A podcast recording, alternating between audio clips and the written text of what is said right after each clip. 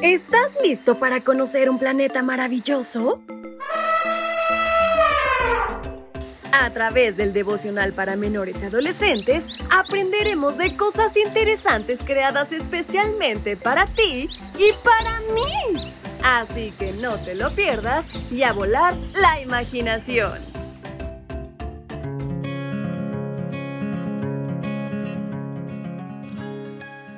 ¿Has estado de cerca alguna vez de alguna serpiente? Pues sabes, en esta mañana hablaremos de una muy en particular. Así que sean todos muy bienvenidos a este su devocional para menores y adolescentes.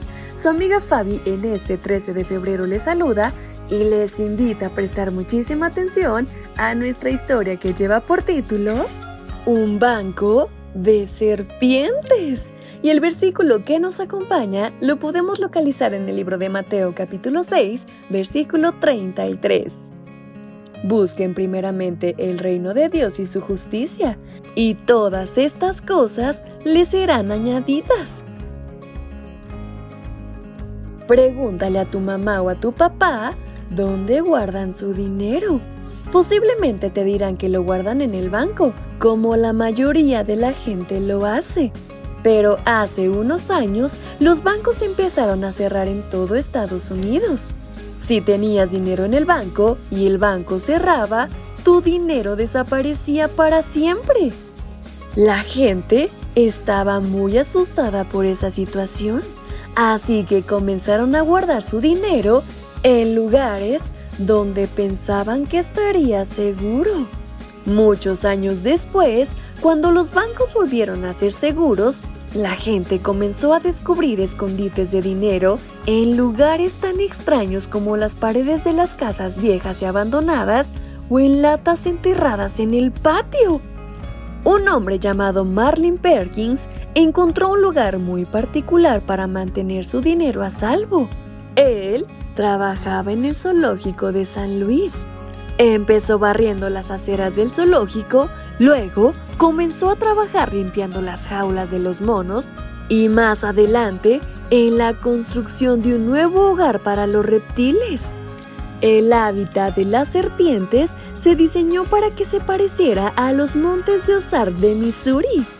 Había rocas calizas, plantas autóctonas, un estanque de agua y un mural pintado en la pared que parecía una ladera rocosa. Las serpientes cabeza de cobre son bastante hermosas. Tienen un color cobrizo con bandas más oscuras a lo largo del cuerpo.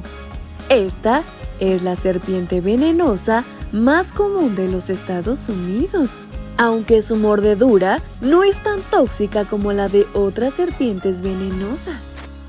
A Perkins le habían enseñado a respetar a las serpientes y a moverse por su hábitat sin que éstas lo mordieran. ¿Puedes creerlo? Así que decidió que el hogar de las serpientes cabeza de cobre era el lugar más seguro donde podía guardar su dinero.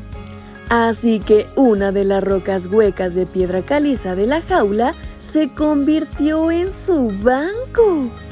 Con la jaula bien cerrada y nueve o diez serpientes cabeza de cobre viviendo allí, aunque alguien descubriera dónde estaba el dinero, seguiría estando bien resguardado. ¿Dónde guardas tú las cosas que quieres mantener seguras? Es bueno tener un lugar seguro, pero mucho mejor es confiar en Dios. Como dice el texto de hoy, Dios no quiere que nos preocupemos por el mañana, porque Él cuida de nosotros. ¿Qué lugar tan seguro encontró Perkins, no lo crees? Pues yo te invito a que las cosas más preciadas que tengas en tu vida las pongas pero en manos de nuestro Señor, porque estarán más que seguras. Espero les haya gustado la historia, pero sobre todo, cada consejo y pregunta reflexiva la lleven a la práctica. Nos despedimos no sin antes platicar con nuestro Dios. ¿Me acompañan? Querido Padre, en esta mañana te doy gracias por todas las múltiples bendiciones que das a diario a mi vida. Ayúdame a ponerlas siempre en tus manos y a confiar sobre todo en ti. En el nombre de Cristo Jesús. Amén. Hasta pronto.